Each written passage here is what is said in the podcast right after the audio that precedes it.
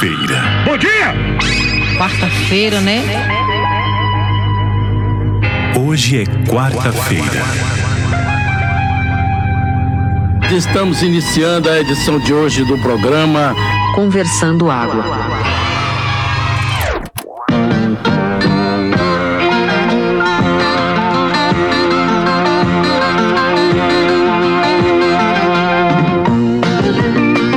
Conversando Água.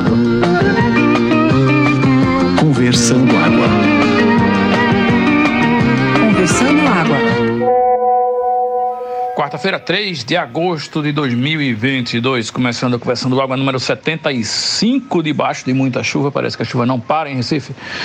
Mas o que importa é que um buraco gigante abriu no meio do deserto do Atacama.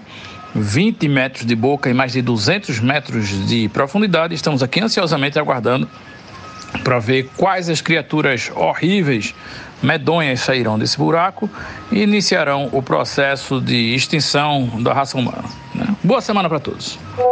Isso é um senhor buraco, realmente, viu? No deserto do Atacama.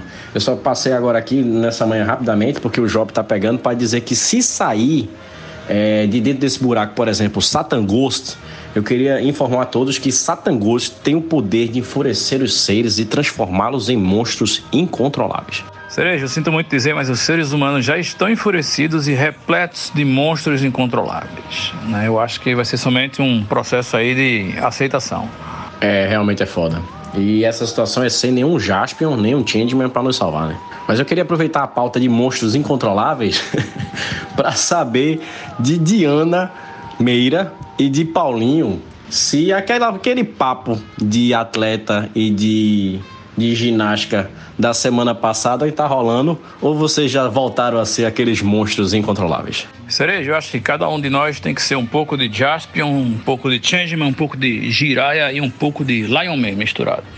Para combater aí esses fascistas, esses racistas que estão saindo dos esgotos, combater a extrema-direita, combater tudo que há de mal e de prejudicial na nossa sociedade.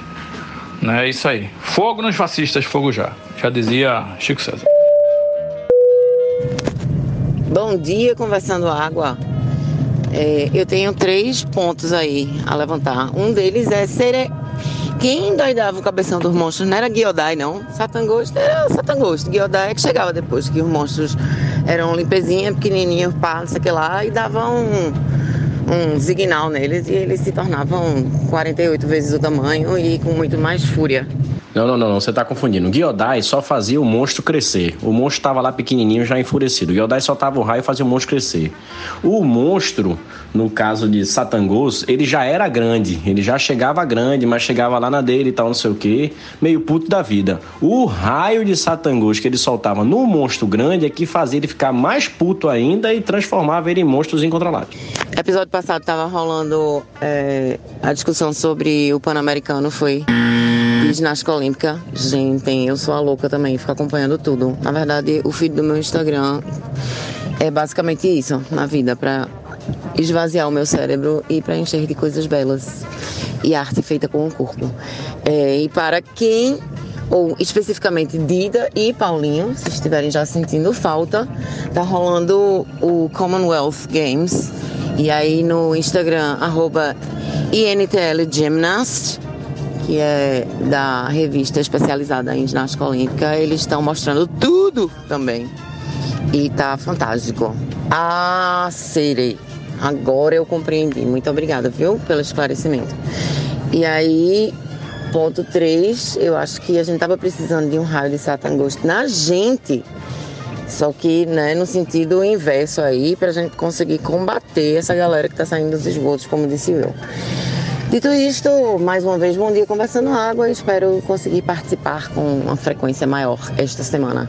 Beijos a todos. Cecília, peraí, vamos com calma. Tu, tu trouxesse um assunto do programa passado, só que o assunto não existiu, que é esse negócio de ginástica olímpica aí. Realmente, não sei se você ouviu ou não o programa passado, mas é isso, não teve esse assunto não. E essa sua dica aí do ginástica também não vai servir, porque quando o programa for ao ar, certamente essa competição de ginástica já terá passado. O poderoso Satangos tem o poder de enfurecer os seres e transformá-los em monstros incontroláveis. Então, perdão por ter trazido um assunto que não foi o que foi tratado, mas aí esperando então Dida e Paulinho chegarem. E a dica funciona assim, meu, porque fica lá. é, todas as coisas acontecidas vão ficar lá gravadas no perfil e não necessariamente a pessoa precisa assistir em real time que tá rolando, porque é sempre lindo ver a galera desempenhando com perfeição as paradas da ginástica olímpica. Ginástica olímpica e arte com o corpo, e essa beleza de arte com o corpo. Quando Cecília falou isso, eu fiquei imaginando Paulinho com aquelas roupas de ginástica, fazendo uma apresentação no solo. Eu imaginei que a conversa houvesse sido sobre ele é, apreciando, tá ligado? O negócio, e não é, executando. Sim, Séria, tô firme e forte. Julho acabou aí, fui uma das vencedoras da aposta, ganhei 33 reais. E tamo aí, tamo firme em agosto. Hoje, dia 3, vou fazer meu terceiro dia de exercício. A pergunta é: esses 33 reais vai comprar de barrinhas energéticas ou vai tomar de cerveja? Ah, olha aí, o áudio de Dida já esclareceu tudo, já sei do que está se falando e digo logo eu que se fosse comigo os 33 reais iam direto pra cevada. Cevada essa que você toma no Heineken, se for uma garrafa de 600ml, só vai dar pra duas. Séria, do jeito que vai, esses 33 reais vai dar pra muito pouca coisa, infelizmente. Mas a, a intenção é se manter no foco de, de ser mais saudável. Com certeza. Então, vamos pensar que vai para ajudar a pagar o, o aplicativo que eu pago de academias, que eu novamente não vou citar, porque eles não estão pagando uma conversa na água para fazer propaganda. Bora conversando água. Eu estou aqui firme e forte na minha calistenia, que é a arte de malhar com o peso do próprio corpo, o que para mim é um desafio gigante, haja vista o tamanho do meu corpo.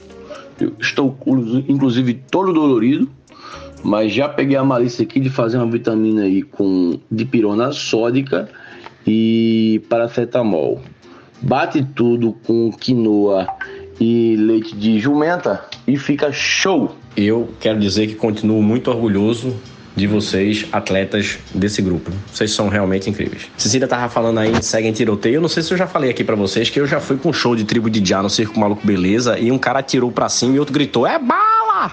Meu irmão foi uma das coisas mais impressionantes que eu vi, né? Os ceguinhos da, da tribo de Já, tudo, o tecladista agachado atrás do teclado, a turma levantando os bracinhos pedindo pro Rod tirar e o Rod não entrava no palco com medo de levar tiro. Foi foda. Só quem saiu correndo mais rápido foi o vocalista, que eu acho que o vocalista, ele, ele enxerga dois olhos, parece que é um que ele não enxerga bem, não me lembro não. Mas segue tiroteio eu já vi. Eu já tive uma experiência semelhante, Cerejo. Lá naquele antigo Cavalo Dourado, né? Que depois virou Forró Classe A, depois virou Baile Perfumado e hoje parece que virou uma Drogazil. É, teve um Mastruz com Bala, né? Que era a banda Mastruz com Leite. Eu vim de ônibus, de Limoeiro para cá, junto com uma rapaziada para curtir o forró. Era domingo à tarde. Mais ou menos na metade do forró começou uma, uma, uma briga generalizada. De repente, os estampidos. Pá, pá, pá. Ao lado ali, né? Você faz, fazia fronteira com um, um tipo de de country club, tinha uma cerca de arame. Eu não sei como, como, como, eu fiz aquilo, mas a minha agilidade, o desespero na hora, eu passei por baixo da cerca. Claro que eu era mais magro, menorzinho, né? Mas foi uma coisa que até hoje eu fico pensando, como é que eu fiz aquilo? É o instinto de sobrevivência do ser humano, né? E de repente você a adrenalina sobe você perde meio que a razão, mas o, o, corpo ele quer sobreviver e a adrenalina entra pelo furico do cara assim. E o cara, meu irmão, o cara faz tudo. Superpoderes. Rapaz, esses forró no Cavalo Dourado, eu me lembro de eu dar muita carona pra minha irmã, pra ela ir pra lá, minha irmã mais velha, Valdeia. É, Valdeia foi aprender a dirigir bem depois de, de mim. Aí eu me lembro que eu nasci secura pra dirigir, aí minha mãe deixava eu deixar ela lá de carro e depois voltar com o carro pra casa. Mas eu me lembro até hoje que ela ia com as amigas, era principalmente pra ver a Eliane, a rainha do forró. E eu me lembro que ela gostava de usar uns blazers daquele com as ombreiras, meu velho. Parecia de Dimocó. E o cabelo com, com permanente na parte de trás, feito estãozinho chororó. Puta que pariu. Valdeia. É Valdeia, né? De blazer. Hum, esse nome não me é estranho. Valdeia. Tem uma pinta aqui perto da. Não, Verilha não. Esquece isso. Rapaz, essas experiências de, de tiroteio, eu passei por uma no Largo do Amparo, numa parada do Axé Pouco. Eu acho que em 97 ou 98. Pense num desespero do caralho, velho. Imagina, era numa, num, num dia em que o bloco estava particularmente lotado e eu não consigo entender como dois corpos conseguem ocupar um mesmo espaço, né? Assim, indo contra as leis da física, mas foi, foi o barulho de uns dois ou três tiros, eu acho que foram para cima, e aquela praça, aquele largo lotado do jeito que ficava, e de uma hora para outra não via viva alma no meio, foi todo mundo assim, abriu assim, parecia que Moisés tinha aparecido. E a galera toda socada dentro daquelas padarias, daqueles negócios, jogada no chão, uns por cima dos outros. Pensa na bagaceira. Esse negócio de tiroteio, gente, o que me deixa mais preocupado aí são as próximas eleições, né? E os próximos, os próximos eventos aí que vêm pela frente, já que estamos aí cheios de bolsonaristas com 38 enfiado no rabo, vomitando projéteis balísticos então é de se fazer um certo, um certo medo mesmo. Eu e Larissa já estivemos no meio de um tiroteio, fogo cruzado, balas perdidas na incrível cidade de Fortaleza, capital do Ceará, numa estadia em que a gente passou quatro dias e em cada dia a gente teve uma demonstração de violência urbana mais explícita que o dia anterior. Foi uma experiência única né? Nunca mais quero pisar em Fortaleza, mas a gente tava num. Lá isso insistiu porque tinha que ir para um negócio de um, de um. Como é que chama? Um gaiamum, caranguejo, sei lá, que era o mais famoso do Brasil, assim, um negócio incrível. Quem em Fortaleza tinha que ir lá. E estando lá, a bala comeu no centro e todo mundo pulou para baixo das cadeiras. E eu tenho fotos e vídeos para provar. O Eu Acho É Pouco, inclusive, se eu não me engano, ele deixou de desfilar pelo amparo justamente por causa da violência, porque tiro era o de menos, né? Agora, o carnaval, como sendo um retrato fiel da sociedade e uma festa popular tão querida, não podia deixar a violência de fora, né? Então, assim, eu acho que faz parte. Você tem que somente saber desviar das paradas, mas tem gente que vai mesmo pra confusão. E eu lembro disso, lembro desse dia dos tiros, quer dizer, pode ter sido em outro ano, né? Porque eu acho que todo ano tinha tiro em algum lugar. Mas o carnaval continua maravilhoso, não é só saber por onde andar. Rapaz, eu, eu lembro desses vídeos e fotos que eu compartilhou de Fortaleza e era o Velho Oeste, velho. Era simplesmente, faltava aquelas, aqueles fenos passando assim, rolando, sabe como é? Foi foda mesmo. Agora, sobre recompensa de 33 reais pra passar o mês fazendo exercício, eu vou dizer que isso aí, velho, não tô menosprezando 33 reais, não. Porque é uma tomada, né? Porra, então já viu aí, é mais uma tomada já. Então, é uma coisa importante, mas em relação a custo-benefício, em relação à recompensa, não, não, não rola, não. Você passar o mês na, na, na pilha pra poder ganhar 33 reais no final, eu acho que um tá vendo aí nesse caso forte, público, seria mais produtivo do que 33 reais. Eu, eu, eu abriria a mão fácil de de 33 reais, botaria uma tampa cega na, na, na, tomada lá da reforma e ficaria por isso mesmo. Mas aí é que tá, o objetivo de ninguém é ficar rico aos custos dos outros, não. O objetivo é que se você ganhar sozinho, são 250 reais, né, o bolão. Você bota 50 e todo mundo bota 50. Se você ganhar sozinho, você fica com 200. 200 reais é massa. Só que aí, como tá todo mundo na pilha e todo mundo se impulsionando para todo mundo ir, para todo mundo bater a meta junto, então, a ideia é, não é ganhar dinheiro, efetivamente. Se fosse realmente, seria uma péssima aposta. A aposta é em todo mundo sair do sedentarismo. Rapaz, pois eu digo para vocês que o tiroteio em Fortaleza foi só o começo, foi só as boas-vindas, né? Eu acho que já contei isso aqui, não vou contar de novo, não.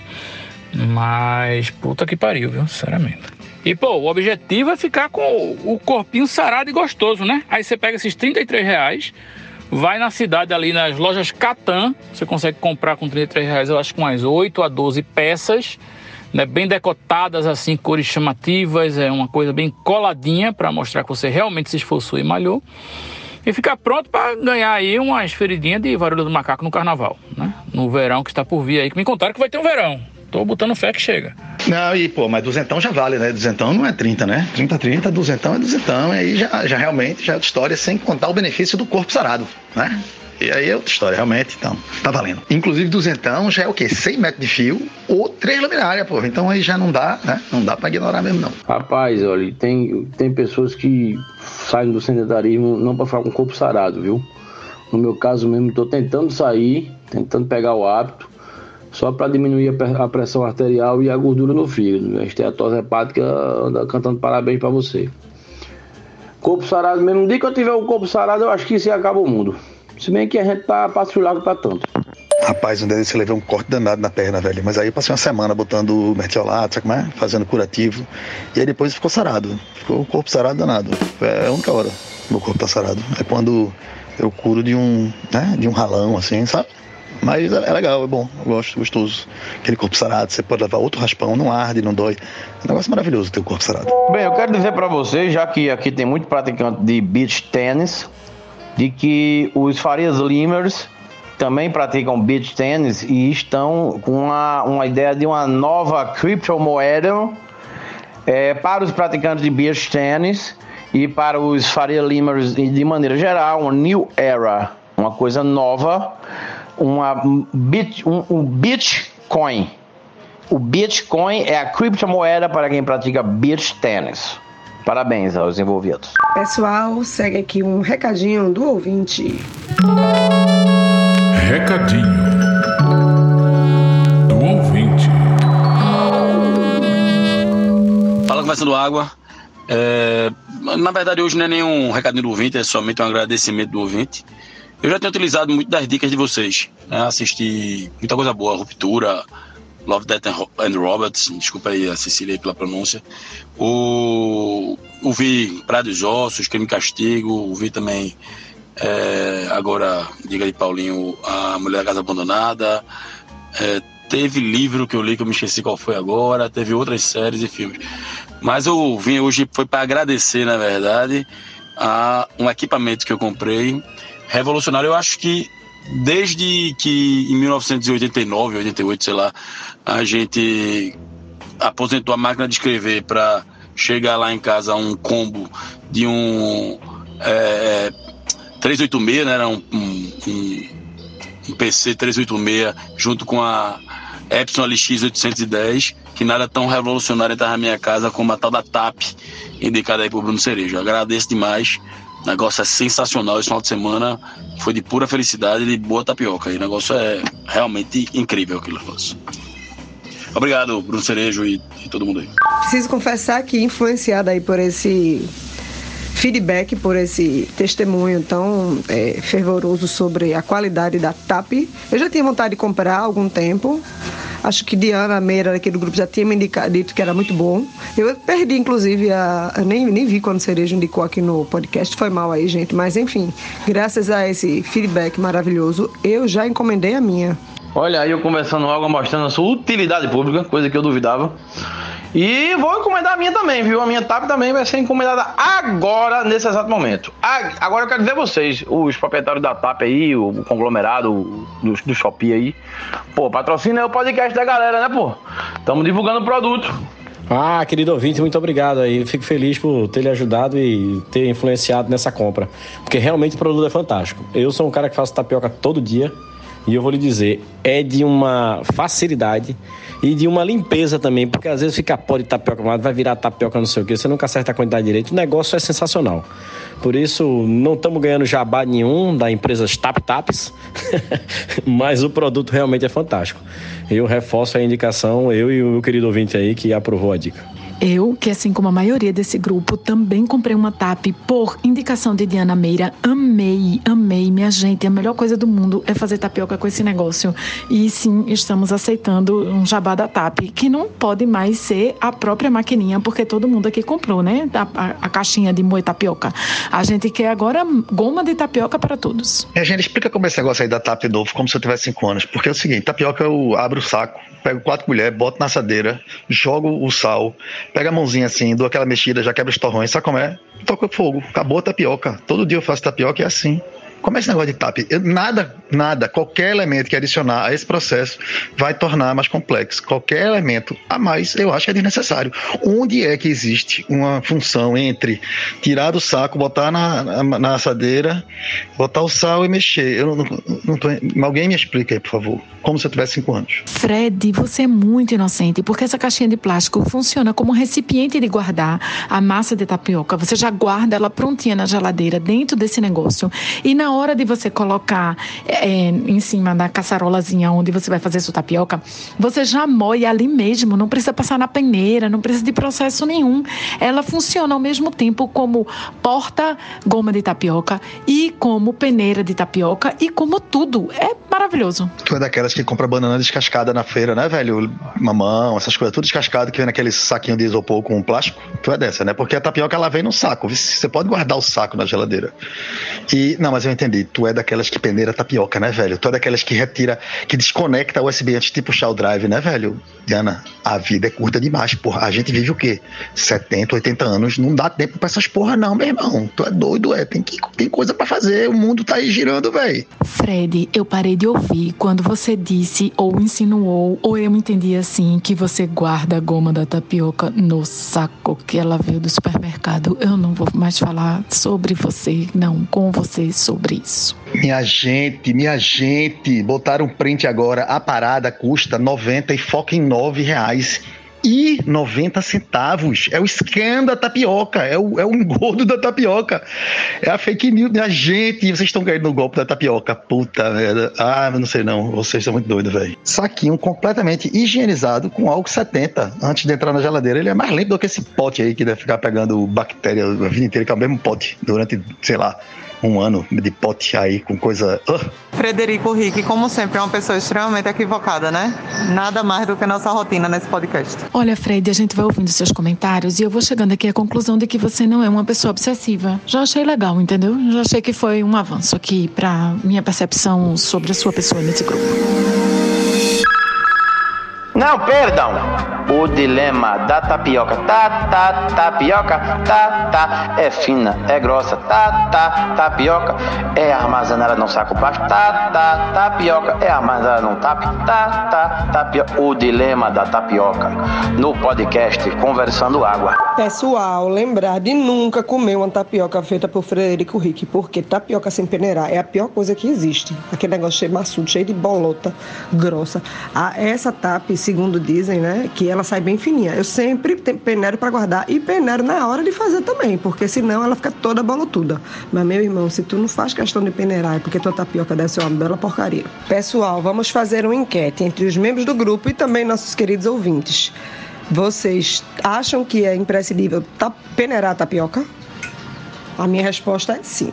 Mas vamos ver e fazer uma enquete e aí saber se a frescura é nossa ou a frescura é de Fred. Minha gente, obsessividade, essa necessidade de peneirar tapioca todo dia, coisa louca. Vocês são malucos, isso sim. Eu sou totalmente Larissa nesse rolê, totalmente Larissa. Eu acho que o que não é imprescindível é a tapioca. Come um pão com queijo, irmão, um pão com ovo passa a manteiguinha, fechou. E mais, se você quiser tapioca peneirada e você não quiser ser obsessiva e peneirar essa porra todo dia, você pode temperar ela dentro de um Tupperware e botar na geladeira. Vê, você peneira ela uma vez na sua vida só quando ela chega, você guarda sem ser no saquinho e acabou, tá tudo certo, pronto, resolvido o problema, não precisa gastar 69 reais num, num, num engodo da tapioca, minha gente, por favor, vocês estão sendo manipulados. É óbvio que não se come tapioca sem peneirar a goma, né? Óbvio, isso não é uma coisa que se discute não. Isso que Fred come é outra receita. Não sei o nome. Eu acho que peneirando fica legal. Fica mais fininho. Não me lembro de ter comido sem peneirar, inclusive. Agora, o, o, o recheio é muito importante. Eu fiz um dia desse um resto de macarronada que tinha. Fiz e coloquei no meio da tapioca. Bicha, ficou show. Você contou isso pro seu personal offender, Paulinho? Não, não contei não. Isso foi antes deles, faz tempo. Ultimamente eu tenho comido só quinoa e e como é que se diz aquele cottage. Eu podia agora aqui trazer depoimento de várias pessoas que provaram minha tapioca e depoimentos me levaram às lágrimas logo pela manhã, né? Porque depoimentos emocionados sobre a qualidade magnífica da minha tapioca. Mas vocês não merecem isso, né? Claro que não. Então, vocês fiquem aí na fantasia da tapioca peneirada de vocês. Continuem peneirando porque toda boa obsessão tem que ser cultivada. É sério mesmo, o negócio é incrível. Você primeiro que você coloca a goma e já deixa na geladeira. Quando você quer com a tapioca, você liga o fogo, dá uma mexidinha, a tap... já, já, fica a tapioca pronta, fininha, perfeita. Assim, a tapioca, a melhor tapioca que eu já comi na minha casa, desde que eu me casei, porque Ana fazia perfeita, mas Terezinha nunca conseguiu fazer perfeita, dura muito menos, eu muito menos. Rapaz, agora é o negócio mais fácil do mundo. Negócio bom.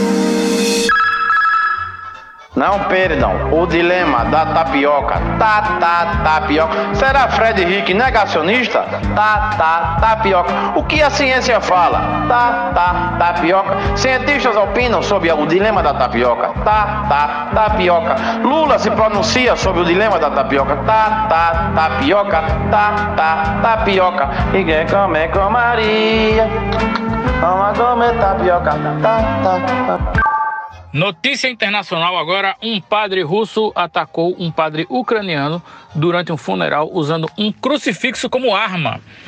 Veja só que notícia mais emblemática e que resume bem o estado que a humanidade se encontra hoje em dia, mesmo que de forma metafórica. Que afinal de contas são duas pessoas se agredindo. Aliás, duas pessoas da mesma religião se agredindo, indo mais além, duas pessoas da mesma religião se agredindo usando o símbolo máximo daquela religião como arma, o crucifixo. Última vez que eu vi o crucifixo ser usado de forma tão inusitada foi no filme O Exorcista.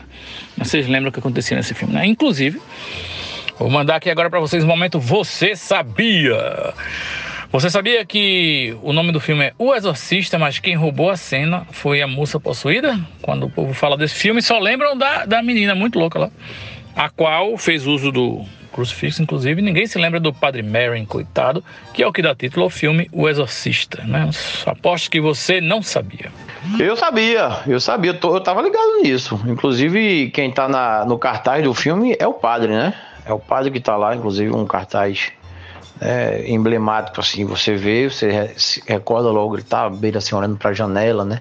No quarto onde estará lá o demônio possuindo a garota que usa, tem a, famosa cena do crucifixo, que é a, qual Will se referiu, né? Ela usa para introduzi-lo na, na vagina de forma bastante violenta, que é uma, uma cena, aliás, é, vamos dizer assim, que causa uma geriza no telespectador, assim como tantas outras, né? Aquela do vômito, aquele vômito verde que jorra assim, né? Que nem toda ressaca que dá um vômito daquele. E com relação a essa notícia dos padres aí, é de ficar triste, realmente que é uma coisa que reflete a nossa atual situação. Então, os religiosos estão aí se degladiando e usando o crucifixo para tanto, né? Eu fiquei imaginando os dois padres, né, esgrimando assim, com as cruzes na mão, e o pobrezinho do Cristo lá crucificado, pensando, puta que pariu, fudeu, né? Então, bicho, fiquei pensando aqui agora, é, essa menina aí do exorcista, ela também usou crucifixo dessa forma aí que você descreveu, só porque era unicamente o crucifixo, não era aquele crucifixo que tem o bonequinho de Jesus é, crucificado, né, colado, porque aí ia ficar mais difícil, mas só o crucifixo ainda rola. Né? Já imaginou se tivesse o, a imagem, né, aquela coisa tridimensional assim, ia ser muito difícil, o, o prejuízo ia ser muito maior também, viu? Ia realmente exigir um, uns pontinhos a mais ali para resolver a situação da menina depois que o demônio saísse. E outro momento você sabia aí, que eu não sei se vocês sabiam, mas a cruz dos católicos ortodoxos, que é a religião aí desses dois padres que um agrediu, o outro foi agredido, a cruz ela tem, ela é diferente, ela é como se fosse uma, uma cruz menor em cima de uma cruz maior. Não sei se vocês já viram isso, mas imagine a cruz normal e no segmento de cima, onde ficaria a cabeça, tem outra parte transversal menor. Assim, o que deixa a cruz mais parecida realmente com uma arma, talvez, não sei, né? Para ver que usaram por causa disso, mas é isso. Eu realmente nunca entendi a utilidade deste outro segmento, uma vez que o segmento maior é para pregar os braços e o segmento menor, não sei, é para pregar o que? A orelha do crucificado, para garantir que ele não vai cair, é isso? Rapaz, William, eu tenho na minha cabeça que o nome desse negócio é Cruz de Caravaca. Agora, não me pergunte de onde veio essa informação. Estava guardada aqui há anos num lugar empoeirado e saltou na minha mente agora depois que tu falou desse negócio. Eu acho que podia ser para uma versão alienígena de Jesus, talvez. Não, porque pela história ele provavelmente era um alienígena. Né? Então, não sei. É, outra coisa é que a cruz é um. Velho, se você usar o contrário, ela é quase uma espada. Então, vai que tem isso também, sabe como é? Outra alegoria aí. Já é um instrumento de tortura que as pessoas usam no pescoço como símbolo de salvação, né? Ou seja, é que nem se você andasse por aí andando com uma cadeira elétrica no pescoço, né?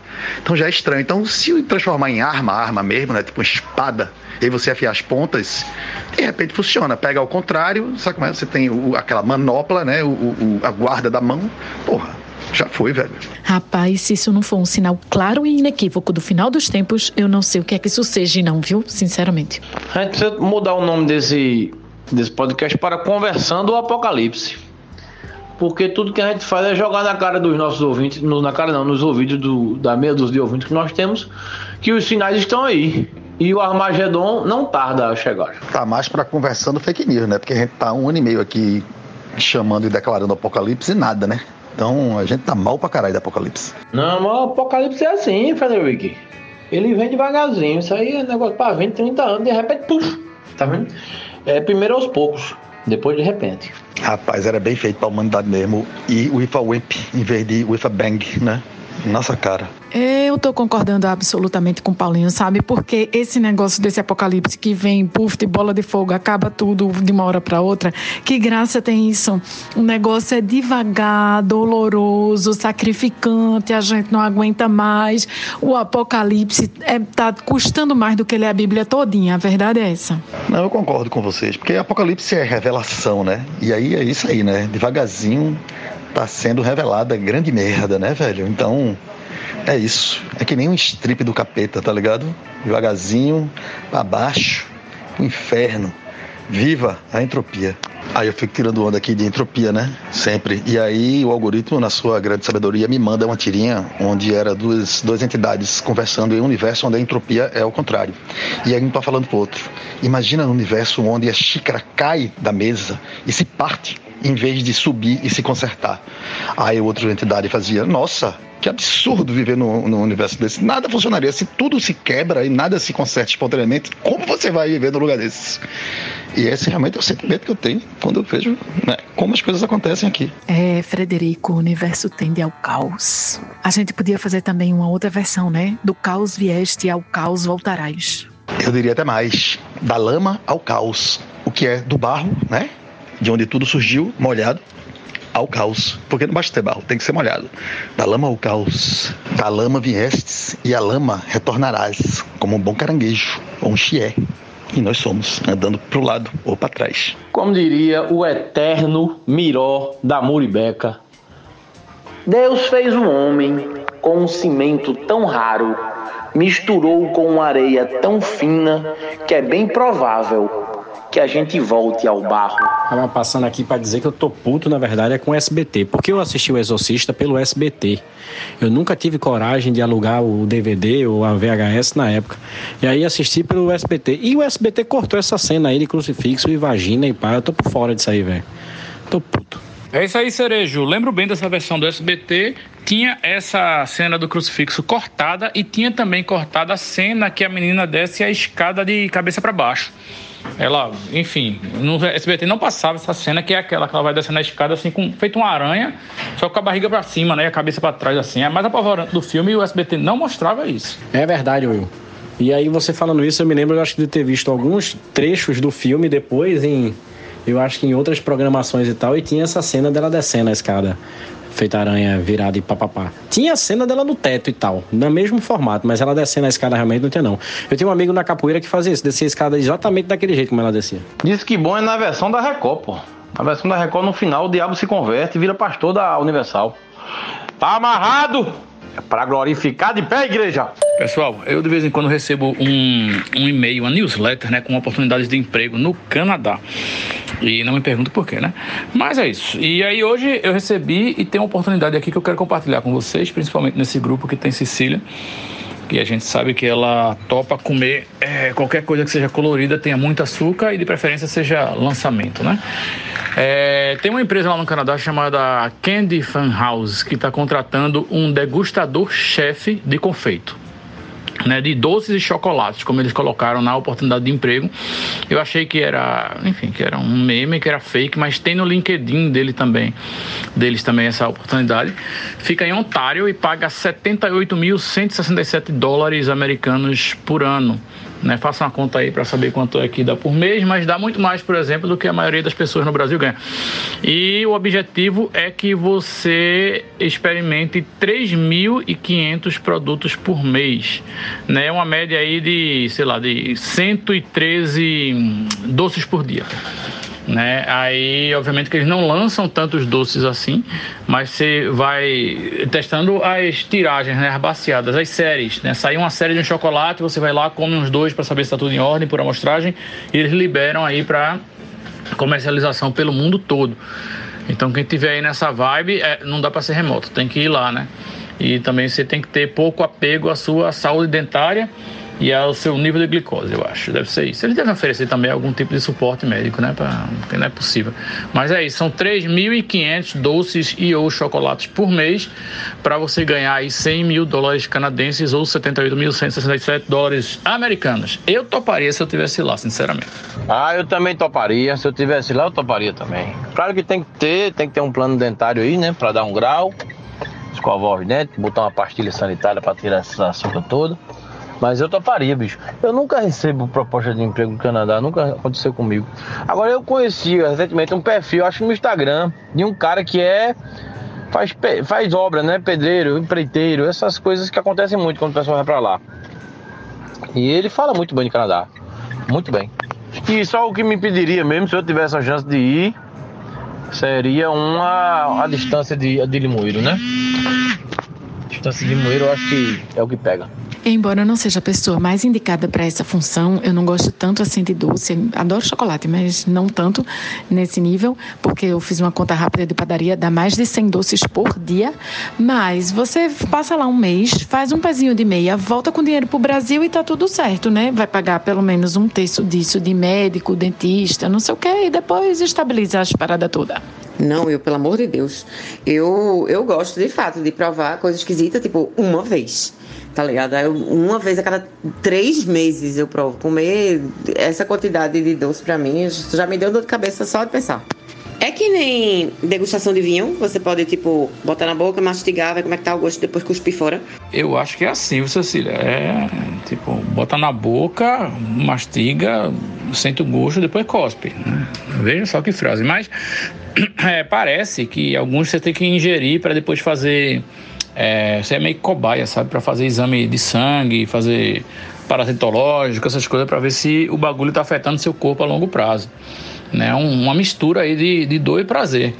É como aquela galera que se candidata também para testar é, remédio, né? Antes de colocar no mercado aí que, que toma os negócios e depois relata os efeitos colaterais. Tem esse lado também, eu acho. Não é só sabor, não, sabe? É, eles precisam pagar aí um adicional de insalubridade, né? Porque a pessoa né, vai trabalhar para entupir as veias e, e- e- entupir as veias de açúcar, né?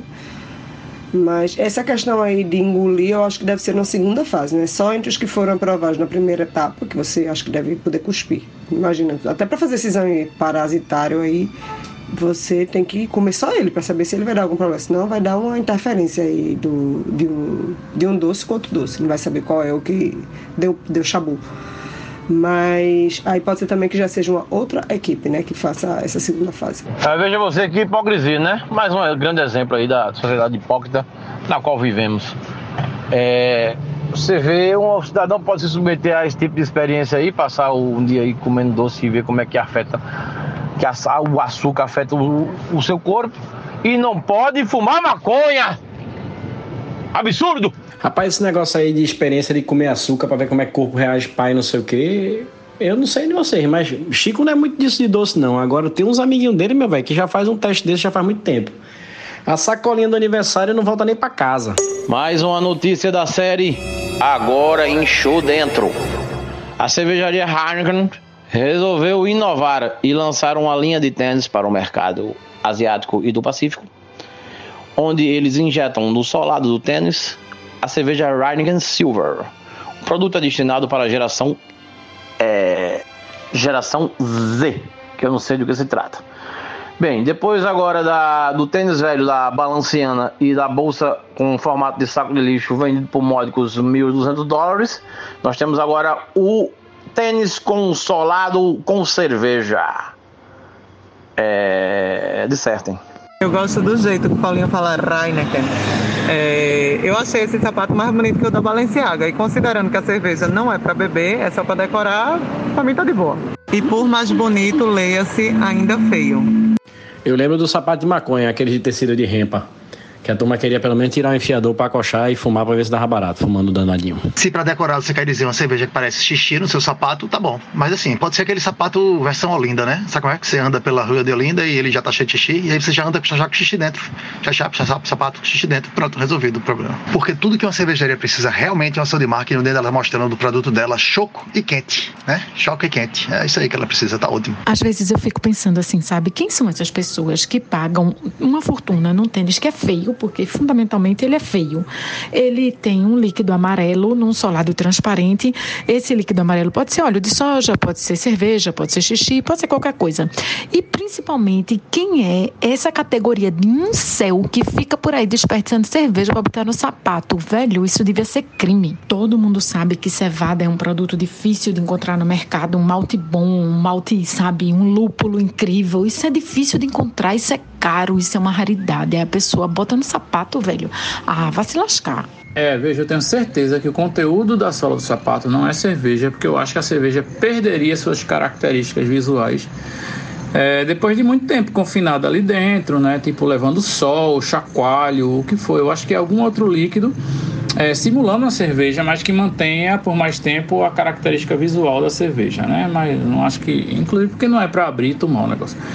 Mas eu me recordei que quando eu era criança havia um objeto de desejo aí entre é, é, é a pirralhada que eram as garrafinhas de, de Coca-Cola pequenininhas. Você juntava, sei lá, 100 mil tampinhas de Coca-Cola, era um número absurdo. E aí você ia no caminhão de Coca-Cola que passava no seu bairro e trocava, ou ia no bar, né? Trocava por uma, uma gradezinha assim que vinha as Coca-Colazinhas miniatura dentro, bem fofinha e tal.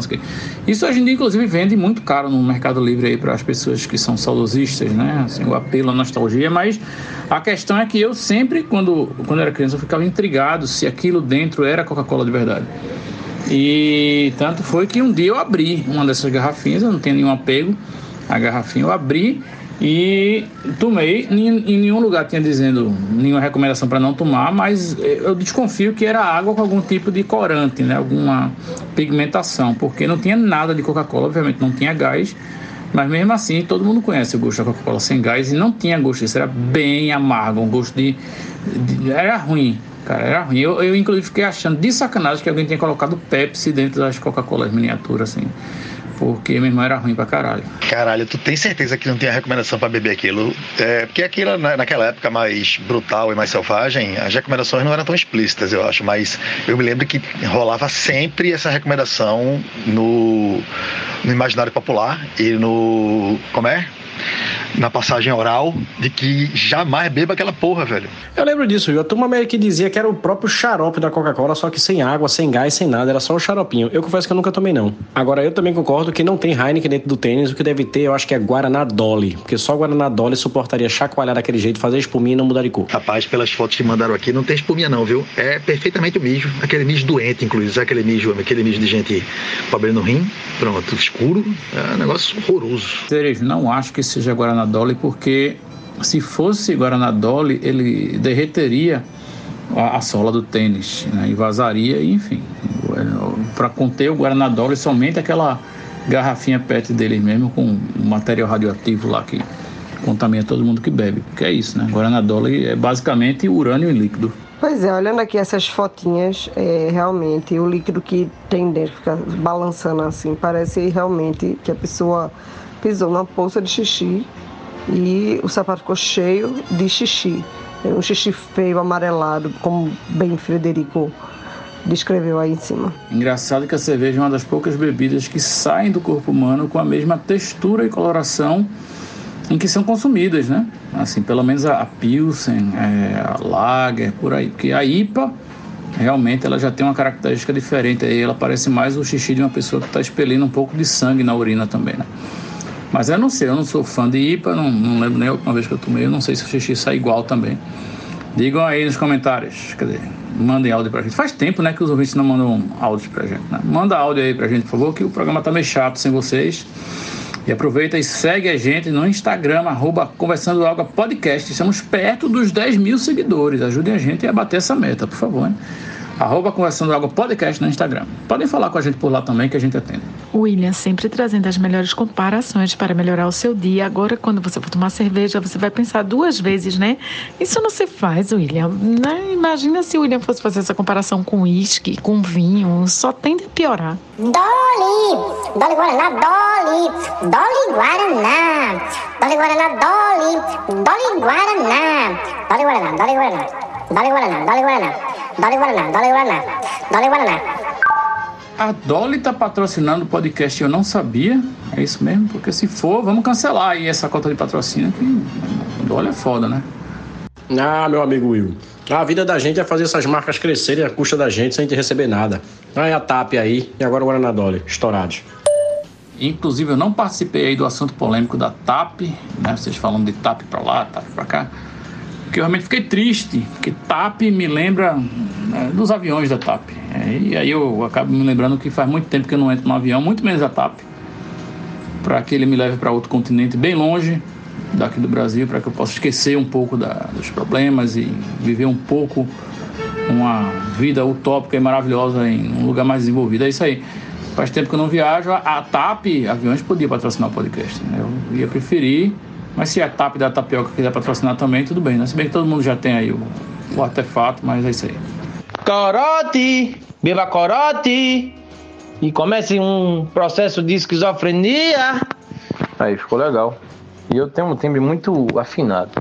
Com relação à a, urina, as a cor da urina, Will, eu, eu também não sou adepto de beber IPA, não gosto. Não gosto dessas cervejas, cervejas frutadas, essas coisas. Teve um amigo meu que inventou de fazer uma, sabor tamarindo, velho. Puta que pariu, quase que eu dou na cara dele, pô. Isso é um sacrilégio, não, se faz com cerveja. Mas assim, eu quando eu faço um. Eu, eu, eu, eu mijo, né? Quando estou consumindo cerveja, eu percebo que de fato é, a coloração é muito semelhante ao Raikkonen. Eu gosto muito do Raikkonen. Raikkonen. Eu falei Raikkonen. Já que o Will falou da TAP, e TAP remete a Portugal, já que é né, linhas aéreas portuguesas, é, vocês viram que uma brasileira aí fez um TikTok, velho?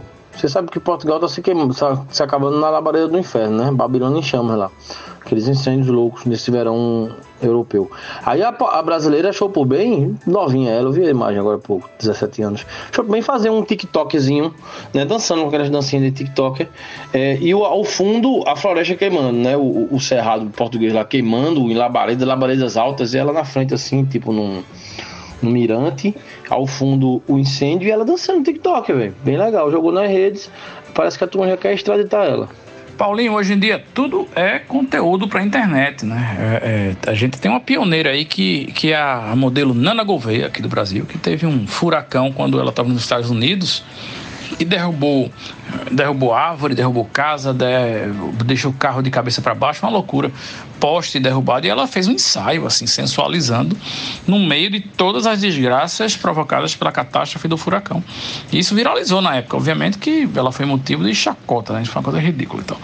Mas também tem aquela menina que estava fazendo uma aula de alguma coisa de aeróbica, não sei o que era, e que enquanto ela fazia a aula passaram uns tanques atrás dela indo para o palácio presidencial do país que ela morava e deu um golpe militar. Eu não sei também onde foi, se foi no, nas Filipinas. Não, Filipinas não teve golpe agora, não lembro onde foi.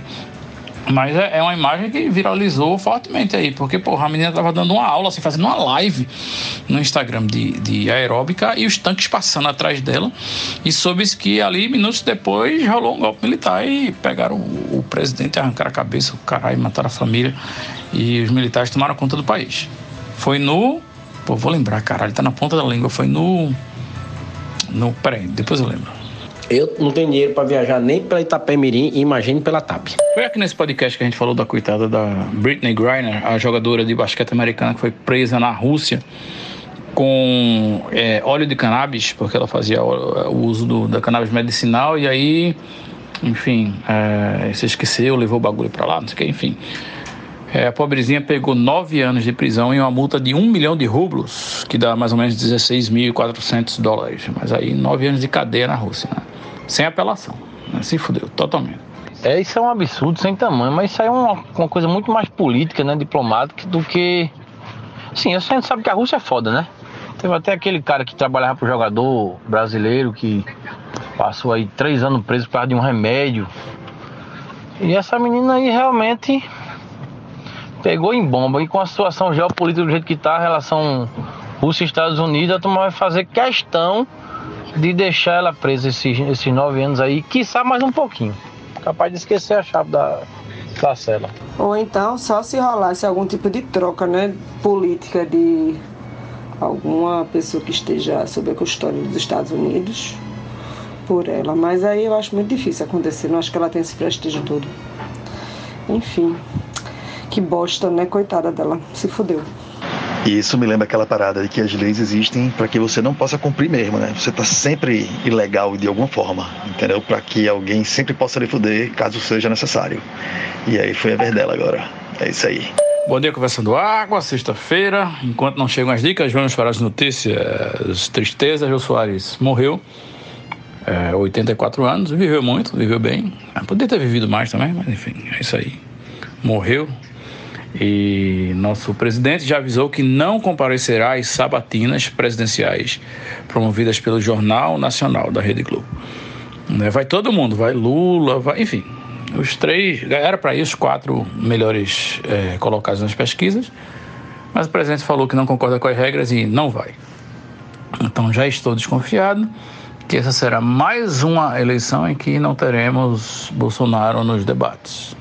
É uma pena, né? Eu realmente gostaria de ver o rapaz debatendo com os outros candidatos e respondendo as perguntas dos repórteres. Não vai ser dessa vez. Queria também aproveitar para pedir desculpas para os nossos ouvintes que nos seguem no Instagram, arroba Conversando Água Podcast, porque ontem a gente anunciou aí a publicação de uma playlist muito aguardada, que era a playlist das músicas que a gente usa no fundo dos episódios, né? As músicas que servem de background aí para a gente conversar nossas merdas. E aconteceu que o YouTube, a gente colocou no YouTube porque, enfim, tem um vídeo muito bonito assim de pessoas ensinando passos de dança também enquanto rola a playlist. Mas o YouTube derrubou a playlist por questões de direitos autorais. Né? Travamos uma pequena batalha aí na tarde de ontem, mas conseguimos restabelecer a playlist, então tá lá. Né? Entrem aí nos nossos links qualqueres, aí no Instagram, entre no nosso YouTube, procurem link da bio, essas coisas, porque tem lá um linkzinho para esta playlist maravilhosa, tem uma hora e meia de grandes sucessos de background que servem não só para você colocar no seu podcast também, se você quiser, como para você trabalhar, estudar, malhar, é, meditar, rezar, cozinhar, lavar prato, tudo isso. Né? Uma música realmente de, de, de, de proporções variadas aí. Né? Então sigam lá a gente no YouTube, deixe o seu like, o joinha também, que parece que a gente vai começar a publicar. Começar não, né? A gente voltar a publicar os, os programas lá também. A gente parou no 16 por pura preguiça, então o YouTube será atualizado e nós passaremos a publicar lá também simultaneamente com as outras plataformas de streaming. É isso aí. É isso aí, é isso aí. Contratamos alguns estagiários robôs, como a gente gosta muito dessas coisas, e eles estão cuidando de fazer esse trabalho tão delicado e, e importante. E não, somos, não só vamos começar a colocar né, os vídeos, agora também no YouTube, como vamos usar, fazer retroativamente a partir do 17. São aí o quê? 50 vídeos, 60 vídeos que vão subir aí ao longo do tempo com nossos estagiários. Estão aí trabalhando nisso, estagiários cibernéticos, porque enquanto eles não dominam a gente, a gente domina eles e é isso aí para que eles servem. Então, parece que tudo vai dar certo. Se o Google deixar a gente subir mais de seis vídeos por dia, mas de qualquer forma, tá aí, 10 dias, está tudo em cima, eu acho. Foco e fé nos nossos estagiários fazer um bom trabalho. Lembrando também que YouTube é inclusão. Né? A pessoa que está assistindo vai ter a oportunidade de ligar a legenda automática se quiser. E em vez de ouvir nossas vozes maravilhosas, pode simplesmente ler o que está sendo dito na tela. Obviamente que a inteligência artificial do YouTube ainda está aprendendo português, então erros acontecerão, né? principalmente esse português que a gente fala aqui, que é um pouco diferenciado. Mas é isso, tem esse objetivo também aí das pessoas poderem ver legendas dos episódios e quem sabe aí no futuro próximo, a partir do programa 100, está nos nossos planos aí a gente começar a fazer programas ao vivo, em vídeo também, né? Para que a desgraça seja completa. Aí todo mundo vendo nossas caras feias na TV. É de se lamentar a passagem aí de nosso querido Jô Soares. Eu me recordo muito bem da importância que ele teve na minha vida, pois tinha o programa Vivo Gordo, que passava nas segundas-feiras à noite na grade da TV Globo, no princípio da década de 80, quando eu era um, ainda um, um serelepe criança, uma criança serelepe feliz. E eu gostava muito, eu já era gordinho, meu pai também gordo, a família toda gorda. E eu achava isso aí uma inclusão, sabe, na TV. Vivo gordo, olha coisa boa. A comunidade obesa sendo reverenciada na TV aberta. Na época não tinha nem TV fechada. Então na TV em si, né? Que coisa boa. E com relação ao YouTube aí, do Conversando Água, é de se aguardar as novidades. Né? Tentaram nos derrubar, mas nós somos mais fortes. Temos o jurídico aí muito forte também. E ninguém se entrega, né? Só reação. Eu gosto da gente porque a gente é grande, sabe? A gente briga com o YouTube, a gente contrata robô. Esse podcast é foda, galera. A verdade é essa. É, Paulinho, eu, eu fiquei muito triste também com a morte de Jô Soares. Eu gostava muito, assim, de algumas coisas dele, principalmente antes dos, do, dos programas de entrevista. Eu gostava do comentarista de futebol, do que fazia Bota Ponta, Tele. Nossa, eu amava. É, eu gostava muito de futebol, né, desde criança. E eu gostava muito dos quadros do Vivo Gordo. Eu achava ele bem debochado. Eu não me lembro claramente, eu não sei se hoje ele seria cancelado como os Trapalhões. Claramente seriam cancelados hoje. Eu tenho essa dúvida. Se alguém puder lembrar, eu realmente, a minha memória é fraca. Eu não podia ver muita televisão, né? Como vocês sabem, meu pai não deixava. Então, mas eu tenho algumas cenas na memória, mas não, não tenho clareza. Bem, eu não vou poder estar lembrando não, mas existiu algum programa de comédia da Rede Globo que não seria cancelado hoje em dia. Tipo, inclusive os que passam hoje em dia, que eu nem sei mais, mas assim, acho que até um dia desse, aquele Zorra Total, nossa, era só peituda e bunduda, e aí o resto era desculpa, né? Pra botar as peituda e bunduda na televisão. Mas existiu algum que não seria cancelado hoje em dia? E cancelado tem uma conotação negativa, né? Mas eu quero dizer, acho que você quis dizer também, é um que não tenha mais espaço hoje em dia, né? Na nossa nova percepção de como devem ser as coisas. E se eu contar para vocês que tem um cineasta que mora em Recife há alguns anos já, e que quando ele fazia mestrado ou doutorado no Rio de Janeiro, o emprego oficial dele era no Projac como selecionador de bundas para o Zorra Total. É verdade. Eu acho que eu já contei essa história aqui, não contei não. Rapaz, não me lembro dessa história não, Will, da bunda não. Conta aí de novo. Agora, é, Diana, com relação aos personagens de Jô Soares, tinha um chamado Capitão Gay, né? Capitão Gay, que ele fazia. Ele e aquele cara que também fazia o Batista da escola, né? Era ele e o, o ajudante. E eu acho que, não sei se seria cancelado, mas causava uma certa polêmica na época, não sei hoje.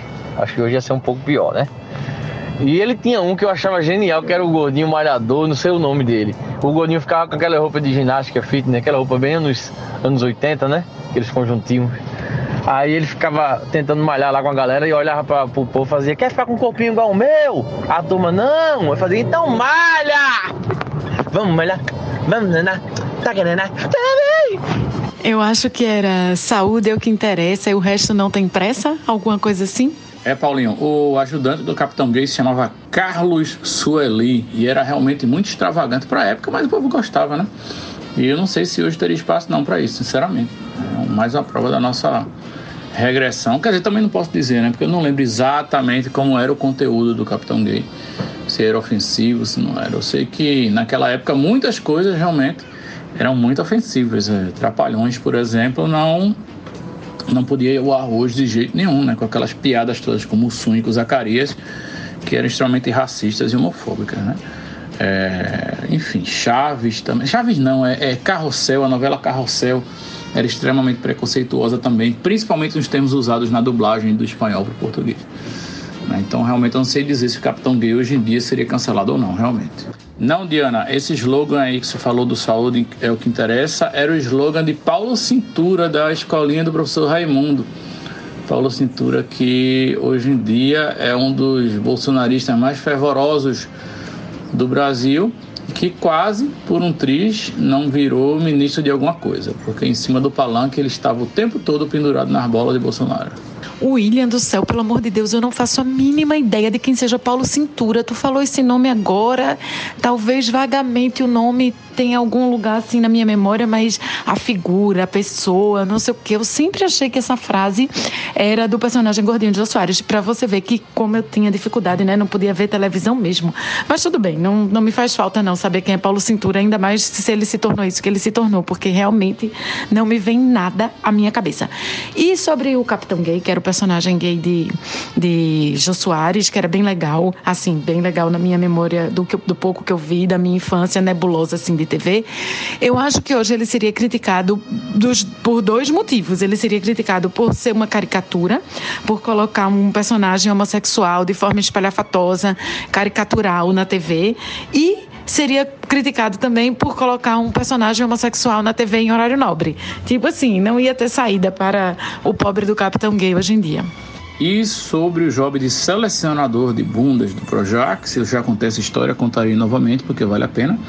É isso, eu trabalhava numa faculdade, né, tinha um curso de cinema e dentre meus colegas professores do curso de cinema havia esse cara que tinha vindo diretamente do Rio de Janeiro para Recife. E aí ele tinha esse emprego no Projac que consistia no seguinte: é, ele, ele, ele, recebia, ele fazia contato com as agências de modelo para contratar modelos que iam aparecer fazendo figuração ou é, papéis secundários no Zorra Total. Então chegavam umas demandas assim para ele: a gente precisa de, de uma moça morena com marca de biquíni na bunda, porque ia ter uma piada com a marca de biquíni, ou que seja. A gente vai precisar de duas que vão só passar andando de um lado para o outro com um mini saia. A gente vai precisar de uma que tenha um, um bumbum que o cara vai fazer a piada enquanto passa um óleo no bumbum dela, que a piada é sobre passar óleo, não sei o que, sei lá. Sabe? Então, assim, vinha uma demanda dessa de acordo com o que ia aparecer no programa. A maioria eram mulheres que iam somente estar, assim, ao fundo, né, fazendo figuração ou passando de um lado para outro, se fosse um lugar público, porque também tem isso, né? Zorra total quando acontecia alguma coisa ambientada onde deveria ser uma rua, mesmo que uma rua cenográfica, assim, espaço público, só passava a mulher gostosa de salto alto e, e mini saia e, e, topzinho, né? E muito silicone. Eu tinha isso também. A gente precisaria uma com siliconezão, com... Aí ele mandava essas demandas pro, pro, pra agência de modelos, que mandava fotos, né, para ele, ele selecionava as meninas e chamava. Né? Não tinha teste não, ele já chamava aí para participar do programa, né? Era isso. Bom, Zorra Total, aí eu não posso falar nada, nada mesmo, porque eu nunca vi. Mas aí não era mais porque meu pai não deixava, é porque realmente eu não tinha interesse. Eu nunca vi, nem por acaso. Sabe aquele negócio que às vezes você tá na casa de alguém e a TV tá ligada e tá passando Zorra Total? Nem assim, na minha vida, eu jamais vi Zorra Total. Nem, nem por acaso, nem por engano, nem por nada. E eu fico pensando na satisfação profissional de uma pessoa, né? Assim, naquela coisa que às vezes a gente trabalha, a gente se fode, o capitalismo é lasca. Porque a gente trabalha feito condenado, depois você faz assim, nossa, fiz um job incrível, fiz uma coisa massa. Mesmo que isso seja para enriquecer outra pessoa que não é você mesmo, nunca é. Mas tudo bem, mas a gente tem isso, né? Tem essa garra, assim, de fazer, a gente gosta de trabalhar, porque o capitalismo nos convenceu que a gente é otário e que a gente tem que trabalhar para, enfim, ganhar dinheiro. Mas eu fico pensando na satisfação profissional dessa pessoa. Nossa, hoje eu contratei uma bunda incrível, é exatamente a bunda do jeito que me pediram. É, vai que, né? A pessoa gosta. Rapaz, ele falava que trabalhou nessa função na transição para TV HD, né? E aí realmente exigia um pouco mais de dedicação e profissionalismo, porque a bunda tem que ser o mais perfeita possível, assim. A bunda não podia ser qualquer bunda, porque senão ia dar trabalho pro pessoal da maquiagem para botar aqueles spray de maquiagem para ficar aquelas bundas surreais que ninguém tem, mas que aparecem na TV, porque com o advento da TV HD começava a aparecer um monte de coisa na bunda. Toda bunda tem, né? Uma marquinha, é, uma estriazinha, um, uma espinha eventualmente, sei lá, enfim, a virilha, às vezes a pessoa se depila, mas fica aqueles cotoquinhos, naquele negócio. Você sabe como é que é, né? Que é normal a pessoa é um ser humano aí e tal, e, enfim, mas para os padrões de, de bunda perfeita da sociedade brasileira aí, não podia ter porra nenhuma, e aí se dava um trabalho para o pessoal da maquiagem. Né? E aí ele tem que ser mais cuidadoso na escolha das bundas em HD. É, a pessoa é para o que a pessoa nasce, né? Aí ver o rapaz tinha talento aí para selecionar esses, esses glúteos aí necessários para um programa de péssima qualidade. Eu vi algumas vezes o Total, pouquíssimas vezes, e era, realmente era de dar, dar nojo, assim. A qualidade humorística era uma coisa tosca. Para quem viu o Vivo Gordo, né? E o, o programa de Chico Anísio, mesmo com as piadas datadas, era outra coisa, era uma qualidade de uma coisa, meu Deus do céu, tosca demais. Rapaz, eu sinto muito a morte do Joe mesmo. Eu gostava muito dele mesmo. Principalmente essa parte que vocês falaram, essa parte da comédia. Paulinho, esse da ginástica também, ele era gay também, era um gay que ele fazia. Por sinal, eles faziam, tanto ele como o Chico Anísio faziam gays calicatos, que eu acho que porque a gente viveu a geração desse tipo de humor, Imaginar hoje cancelado, tendo certeza que seria, até um pouco difícil, era muito criativo, até o formato gay. Você parar para ver quantos gays Chico Anísio e Jô Soares faziam, que mesmo sendo gays, eram diferentes um do outro. Porra, Chico, Chico Anísio tinha painho, tinha até alguns que não se taxava como, mas parecia ser, é, eram diferentes, assim, sabe? E Jô Soares também tinha isso. Tinha o Capitão Gay, e aquele da ginástica também era gay, que ele tinha um jargão do vamos malhar, vamos malhar. As meninas ficavam sempre com ele lá, mas ele tinha uma pegadinha também. Enfim, era um cara genial. Tem umas pegadas políticas muito boas também. Isso que, que a Moura falou aí do, do, do futebol. Bota ponta, eu me lembro muito disso também. Ele era fantástico mesmo. É pau, mas é assim mesmo. Acho que eu espero que eu espero que ele esteja melhor do que a gente. Agora, Zorra Total é uma coisa que realmente eu também nunca vou entender. Aquilo ali já nasceu fadado a, a ser ruim. E olha que a Globo ainda insistiu pra cacete. É, ainda trocava time de redator e tal, não sei o quê, botava uns cabos até mais modernos feito de negro. O problema é que a Globo tinha um preconceito que eu acho que ela veio quebrando depois e entender que os melhores programas de humor estavam na grade do Multishow, que parecia ser o lado B, mais liberado, com palavrão, uma coisa parecida, que ela não topava. Tanto é que hoje tem muito formato vindo do GNT mesmo e do Multishow é, para a Globo e ela ainda não tem coragem, às vezes, de horários mais populares, digamos assim. Tá na grade nos horários mais tarde, tal, não sei o quê. Mas para dar essa revigorada ainda. Mas Zorra Total foi uma insistência que, que é inexplicável. Rapaz, gente, eu tenho um recadinho do ouvinte que, na verdade, se revela ser um novo ouvinte, né? E um ouvinte saudoso, conhecedor de alguma das pessoas daqui. E até mesmo gerou uma dúvida um dia desse em relação a uma dessas pessoas por causa de um de, um, de uma situação que aconteceu com ele. Eu vou botar aqui porque ele vai explicar melhor, mas antes de mais nada, porque ele mandou esse comentário, e no comentário, como nós somos pessoas velhas e ainda estamos passando ainda por adaptações e informações, ele faz um comentário um pouco homofóbico. E aí eu já peço desculpa por ele, porque ele já pediu desculpa quando mandou já, antes mesmo de eu publicar aqui. Está certo? Perdoe o rapaz, ele está também em adaptação como todos nós, mas segue aí o recadinho do... Recadinho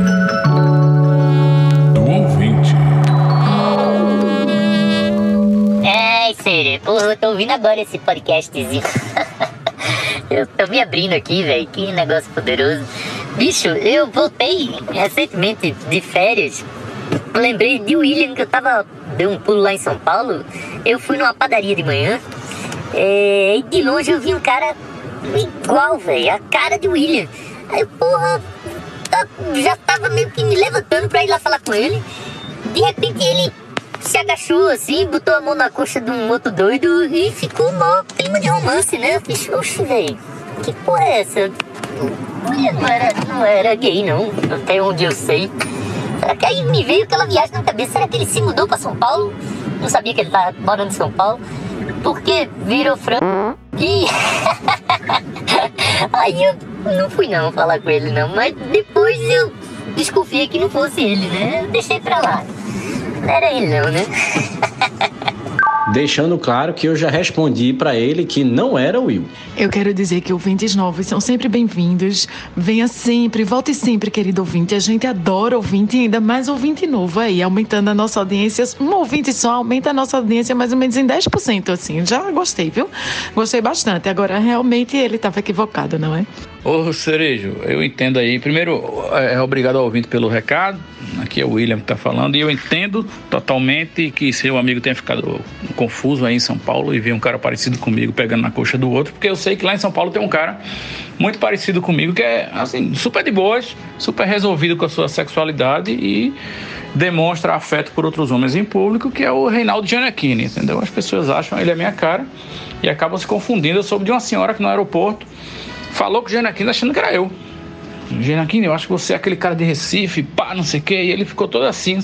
Falou comigo no Instagram e a gente deu risada disso aí. Mas é isso, velho. É, realmente. Realmente. Você, pelo menos, é um cara de sorte, velho, que é confundido com o Reinaldo Giannettini. Eu sou confundido com, com o Beto Café, né? Cada um com sua comparação. Siri, eu que não sabia quem era Beto Café, acabei de dar um Google, né? Porque a internet serve para isso, para nos ensinar várias coisas. Você é muito mais bonito que Beto Café, pelo amor de Deus. Quem é que lhe confunde com, esse, com essa coisa esquisita?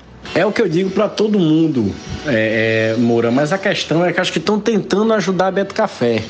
Porque quando olho para Beto Café e faz caralho, você é a cara de Bruno Cerejo. Aí quem ganha com isso é Beto.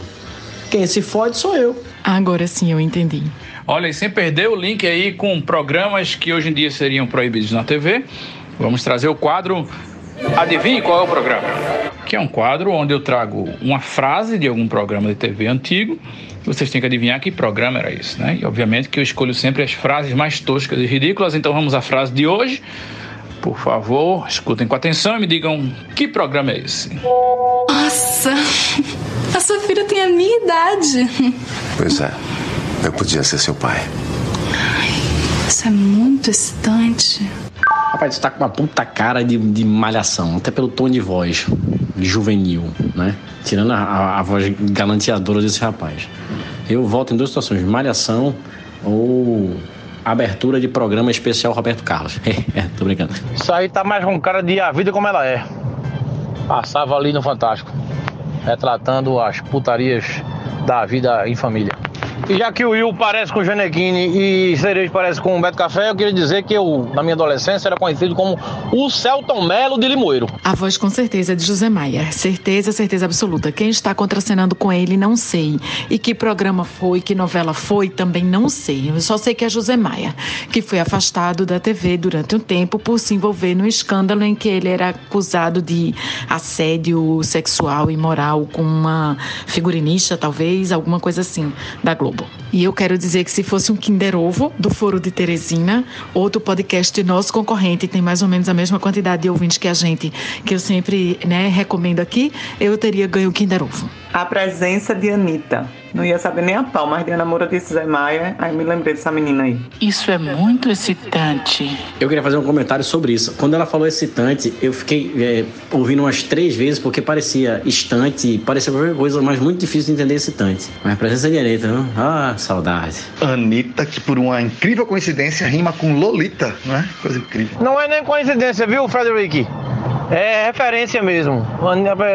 Essa minissérie é baseada, assim, tem como referência forte o romance de Nikolai Nabokov. É Nabokov, mas não é putaria não, viu? É Nabokov mesmo. Que é chamado Lolita, né? Que é justamente a história de um coroa que se apaixona por uma menininha, assim. Uma menininha com esse caráter meio sapeca. É uma pegada meio pedofilia mesmo. A versão cinematográfica de Lolita foi filmada, salvo melhor memória, por um, um rapaz chamado Kubrick. E tem como o, no papel principal, a menina eu não lembro quem é, era até conhecida. Mas o ator, o coroa, é Jeremy Irons. É um filme foda. Já vou meter uma errata aqui pra mim mesmo. Eu falei Nikolai Nabokov, é Vladimir. Vladimir Nabokov. O Nabokov deixa no ar uma putariazinha, né? Uma felação, né? Nabokov. Ah! Vai não, vai, putaria não, é sério. E vai descendo na Bocov da garrafa. Na Bocov da garrafa. Desce, mas desce, mais. Eu não entendi direito, Paulinho, porque tu disse que Nabokov não era putaria. Não tô falando exatamente por causa do Nabokov da garrafa, não. Eu estou falando porque Anitta é um livro, assim, de bastante, digamos, no mínimo, um, uma putaria de suspense, um suspense de putaria. Enfim, fica aqui o questionamento. E eu gostei desse quadro novo, que a gente erra, a gente mesmo se corrige, né? A gente não espera a errata do ouvinte, a gente já faz a errata da gente mesmo. Outra errata do gordinho. Eu quando me meto pra falar as coisas sem ter certeza, que é uma das minhas especialidades, aí só sai essas coisas erradas assim. É, de fato, Stanley Kubrick gravou uma versão cinematográfica de Lolita em 62, mas o filme onde Jeremy Irons participa é de 97, é uma, um remake aí do filme de Stanley Kubrick. Também baseado na obra de Vladimir Nabokov, que nosso parceiro Will reparou muito bem, é também parceiro de El Chan. É, sobre aí os autores e os maestros russos, eu nunca sei quem é Sergei, Vladimir ou Nikolai, né? Que são os equivalentes a Rui, Manuel e Joaquim em Portugal. Né? Só tem esses nomes masculinos lá. E aí, ontem eu estava ouvindo Prokofiev, eu não sabia se era Nikolai, se era Sergei ou se era Nabokov. Não, não. Como é? Nicolai. É isso, vocês entenderam aí. É, continuo sem saber. Pois é, amor, a pessoa tem que se corrigir, né? A pessoa vê que tá errado, já se corrige, já toma frente, né? Pra depois não levar uma butada do ouvinte. Agora, na minha errata, se vocês repararem, tem uma errata. Eu, eu me corrijo ao mesmo tempo que eu torno a errar novamente. Ou seja, é uma máquina de erros. Porque Nabokov da garrafa não é de Altian. Ou é? Agora eu fiquei em dúvida. Eu acho que não é de Altian, é de Harmonia do Samba. Não tenho a menor ideia do que estou falando. Paulinho, você trouxe aí uma grande polêmica dos anos 90, porque nessa época as bandas é, é, baianas, né? Elas disputavam a mesma música, assim. Elas, a, duas bandas gravavam a mesma e aí fudeu. Ninguém sabia quem era o autor direito e uma parecia o genérico da outra. Eu sei que na boquinha da garrafa a autoria era disputada entre El Chan e Companhia do Pagode né? Agora não sei qual a diferença de uma para outra, porque o mais pagodeiro aqui desse grupo eu acho que talvez seja Bruno Cereja, ele pode explicar pra gente. E vocês já repararam que qualquer banda que tenha samba no nome não faz samba. Ó, Terra Samba não é samba, Gera Samba não é samba, Exalta Samba não é samba, é pagode. Né? Eu acho que só Zeca Pagodinho, que tem pagode no nome, é que faz samba, não é isso? E eu soube que Martinho da Vila mora num condomínio fechado. E eu soube que Noel Rosa não era rosa, era branco. E não tinha queixo. E Bezerra da Silva, que não era uma bezerra, era uma pessoa. Né? Que merda piada. Mas o que eu queria dizer de verdade é que a gente estava falando aí de coisas que seriam canceladas hoje em dia e a obra de Bezerra da Silva tá aí para todo mundo ouvir, nos streams inclusive, e o cara canta coisas inadmissíveis para os dias de hoje. Tipo, tem uma música que ele fala que vai pagar um sequestrador para sequestrar a sogra dele. E em outra música, ele diz que a sogra parece sapatão, fora as músicas com apologia a, aquela sementinha que gerou um tremendo matagal no quintal dele. E por fim, ele diz que o camarada que anda sem revólver, ele rebola e até muda de voz, né? Então, assim, muitas coisas a se questionar sobre Bezerra da Silva, mas a obra dele está aí. Né? Milhões de plays no Spotify. Acho que hoje em dia ele seria cancelado, ele só não é cancelado atualmente porque ele já morreu. Né? E aí fica essa temporalidade aí na obra dele, né? que todo mundo sabe que foi feita numa época em que as pessoas não ligavam muito para esse tipo de coisa. Por outro lado, pense bem, é, Bezerra da Silva falava de violência policial e de tortura dentro das delegacias em plena ditadura militar. Isso era extremamente revolucionário e disruptivo. Fico aqui me perguntando, essa questão da sogra é polêmico, né, meu rapaz? Eu acho que vai ter gente que até hoje vai, assim, né, cantar essa música, hahaha, tão engraçada. É, antigamente a gente era assim, né? Mas a questão da sogra, às vezes, viu, eu estou aqui morrendo de rir com a sequência de áudios com as conversas de vocês. É, mas só para deixar registrado, eu também senti aí essa ida de Jô Soares. Eu acho, adorava a parte de comédia dele, né? E era um cara corajoso com sua porra. Foi um cara corajoso sua porra. E mesmo na carreira de entrevistador dele, apesar de algumas né, coisas que você, a gente concorda, discorda, vai de um lado para o outro, mas acho que ele se posicionou muito veementemente em relação a, a assuntos bem delicados e, e de forma bem, mais uma vez, vou utilizar o termo corajoso sobre o novo quadro do programa. Eu estou adorando. É, e quando a Moura falou Zé Maia, na mesma hora veio, veio Anitta, né? E também, igualmente, Lolita. E aí eu tava pensando no. Eu acho que Paulinho falou aí, né, da vida como ela é. Era a vida como ela era justamente os quadros rodriguianos, Nelson Rodriguianos da parada. Era o Nelson Rodrigues era o Nabokov brasileiro. E como o assunto chegou à música, é, de uma forma ou de outra, eu vou usar isso apenas como desculpa de amarelo para soltar uma mensagem subliminar para os nossos ouvintes com essa versão maravilhosa do excelente Antônio Carlos Nóbrega.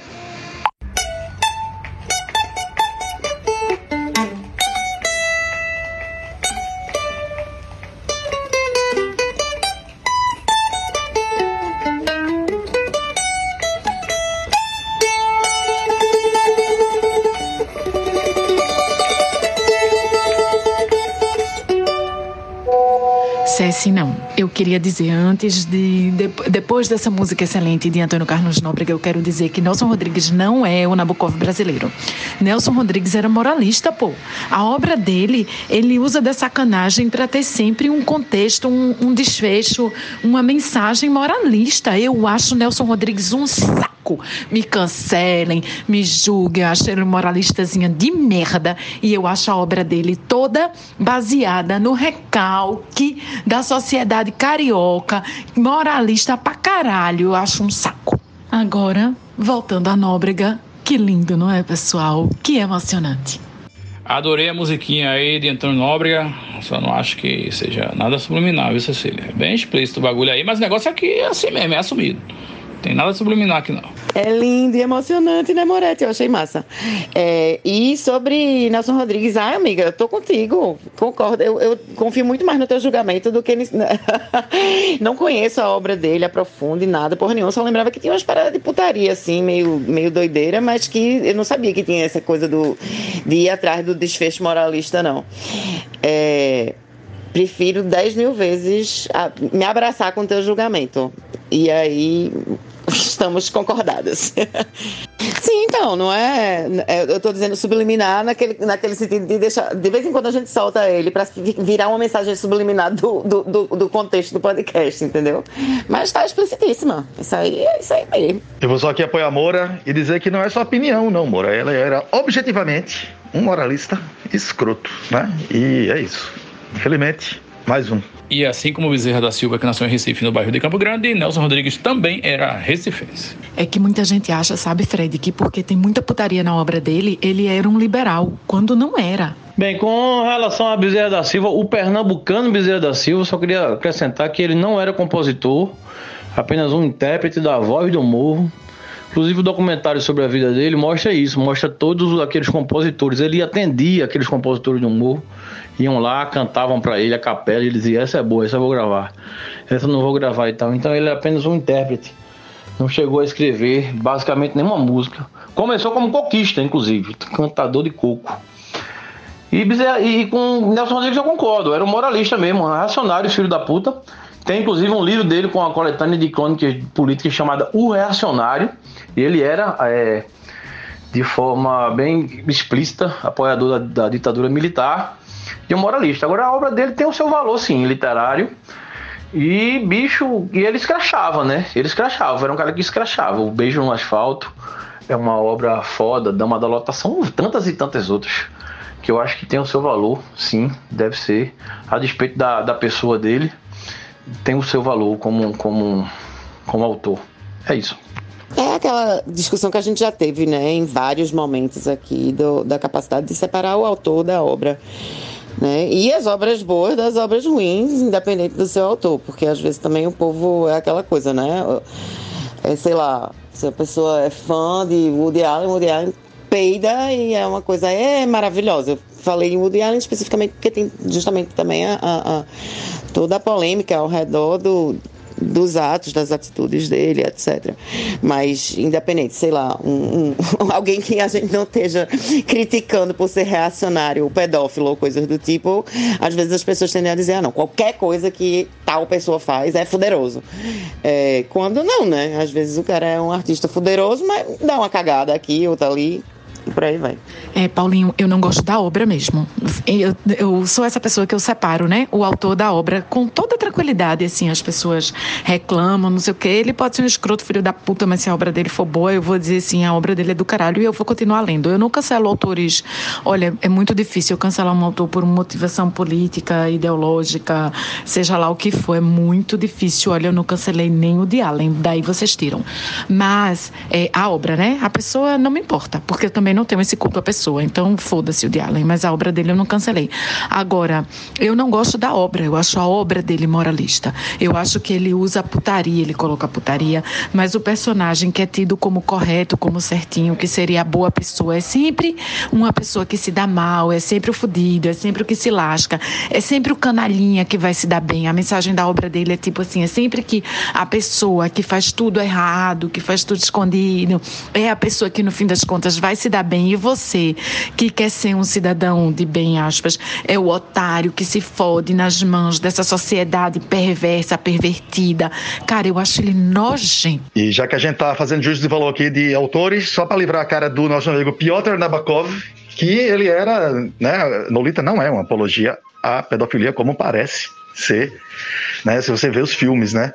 Mas na verdade o livro é escrito na sob o ponto de vista do Herbert Hubbard, né? E ele, é tudo aquilo ali, a viagem na cabeça dele, né? E fica claro ali que Lolita está simplesmente sendo sequestrada e violentada de várias formas. Então, só para lembrar a cara do nosso amigo Piotr Nabokov, nosso russo querido, ele era russo. E só complementando essa manhã cheia de informações aqui no podcast, como o Paulinho bem falou, Nelson Rodrigues apoiou descaradamente a ditadura militar, elogiou generais e no fim da vida o, o filho dele foi é, torturado pelo regime. E aí ele mudou de opinião e militou pela anistia. E ele ainda se dizia católico tradicionalista também. É só para ficar registrado aí. E já que hoje é dia de dica e a gente falou tanto de Nelson Rodrigues, para quem não leu, eu acho que é uma boa indicação ler O Anjo Pornográfico, que é a biografia dele, feita por Rui Castro. É foda, é uma história de vida foda. Pernambucano também, viu? Família toda pernambucana, Mário Filho, tal. Tiveram um jornal incendiado aqui no centro da cidade aí na década de 20 do século passado. Só falando aqui no Meta para vocês verem, né, como nós estamos alinhados mentalmente todos. é, a Moura tava, não, não tinha visto que eu, tava, que eu tinha falado sobre Woody Allen no meu áudio anterior ao dela. Então, assim, foi um comentário é, de transmimento de pensação.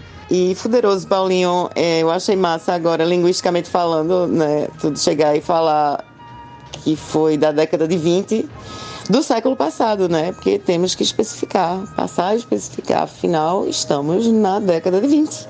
Novamente. Cecília, vamos lá. É, tu falou aqui no Meta de novo. Eu queria que tu explicasse isso pra gente e pros ouvintes, porque em outro programa também tu falou duas vezes aqui no Meta.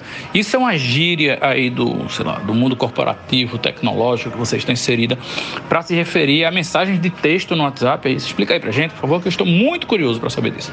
Inclusive, não sei se vocês sabem, mas esse termo aí entrou na Copa de Buzzwords do, do Braincast para ser eliminado por uso desnecessário. Copa de Buzzwords, melhor Copa depois da Copa do Mundo de Futebol, é claro. É, episódio incrível, imperdível do Braincast. Quem não ouviu, vá lá e escute. E eu também não sei o que é meta, não. Eu ouvi o programa da Copa de Buzzwords, eu não entendi o que é meta. E quando Cecília fala o que é meta, eu também não entendo o que é meta. Alguém me explica também, vou, vou querer essa explicação também. Tô na fila. Meta para mim é uma coisa que você tem que dobrar quando você atinge.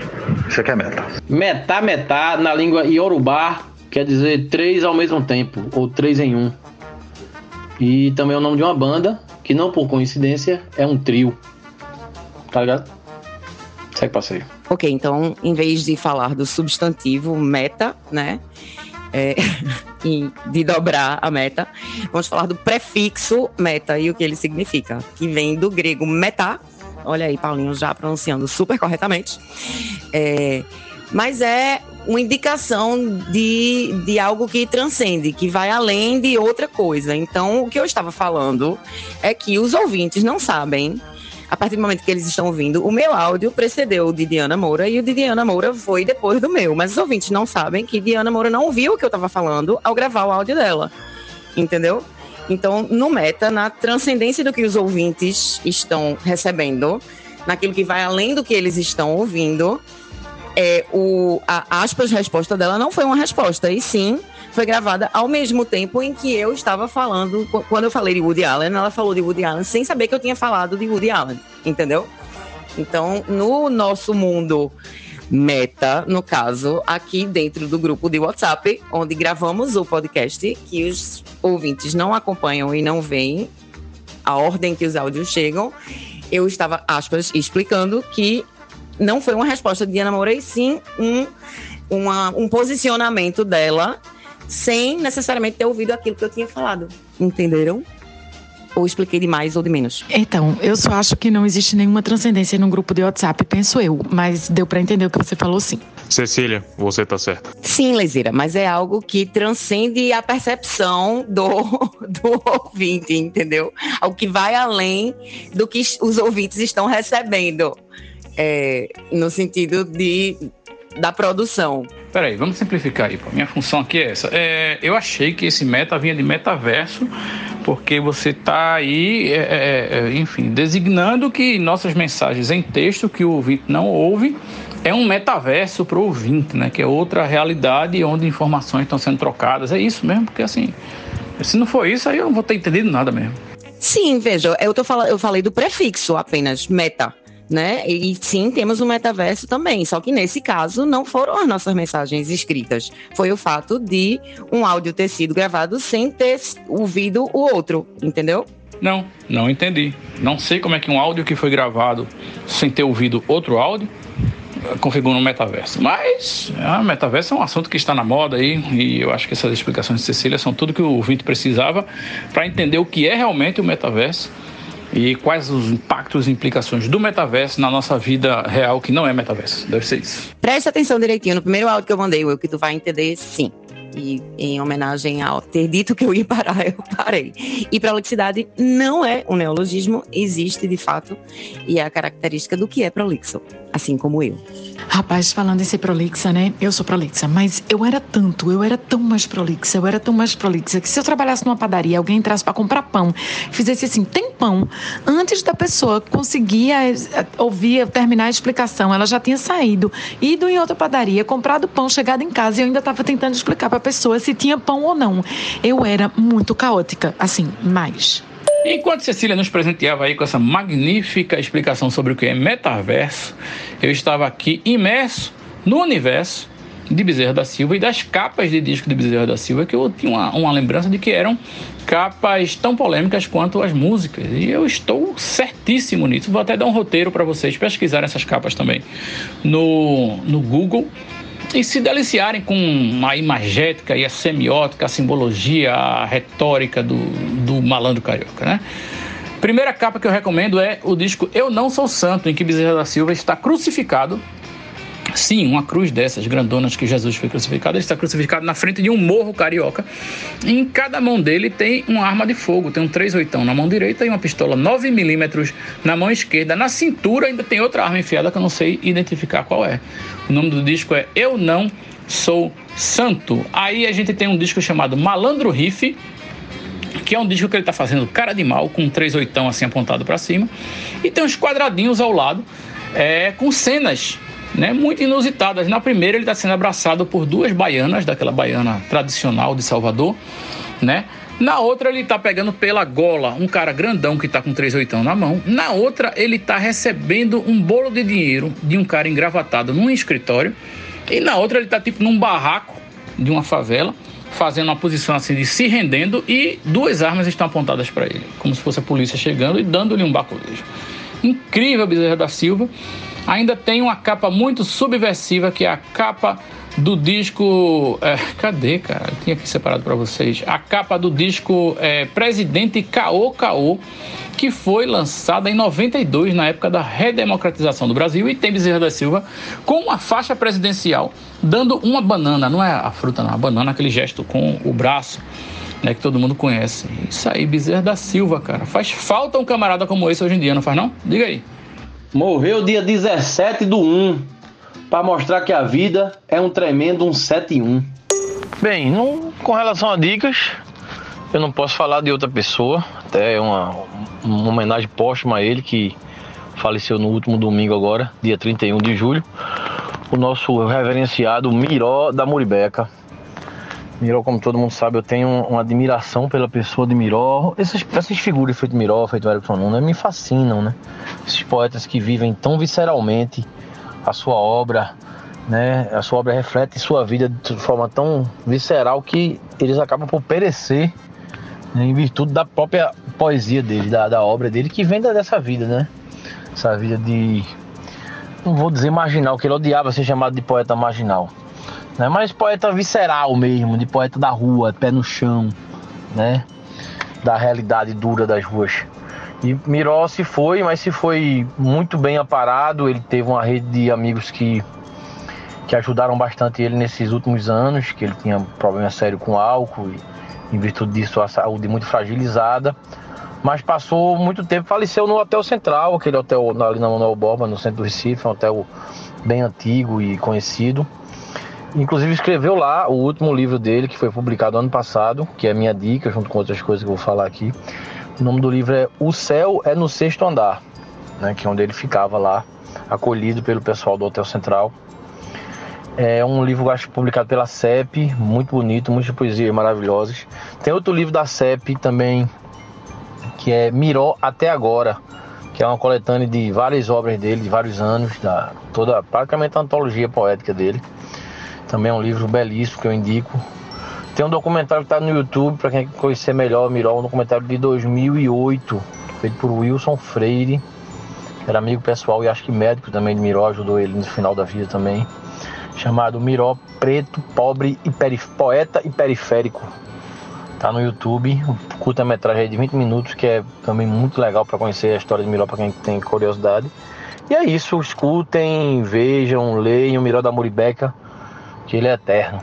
Excelente homenagem ao Paulinho. Excelente homenagem. Grande poeta, vai fazer muita falta. Eu confesso que eu comecei a entendê-lo mais depois que eu conheci você e entrei nesse podcast aqui. Mas excelente homenagem. Sobre esse negócio aí que vocês estavam falando de meta, meta, meta. Meta não é o nome da empresa daquele menino que fez o Facebook, não. Que ele mudou depois o nome, Zuckerberg. E mesmo homenageando Miró, hoje o Gordo Declama vai para Bezerra da Silva. A pedidos.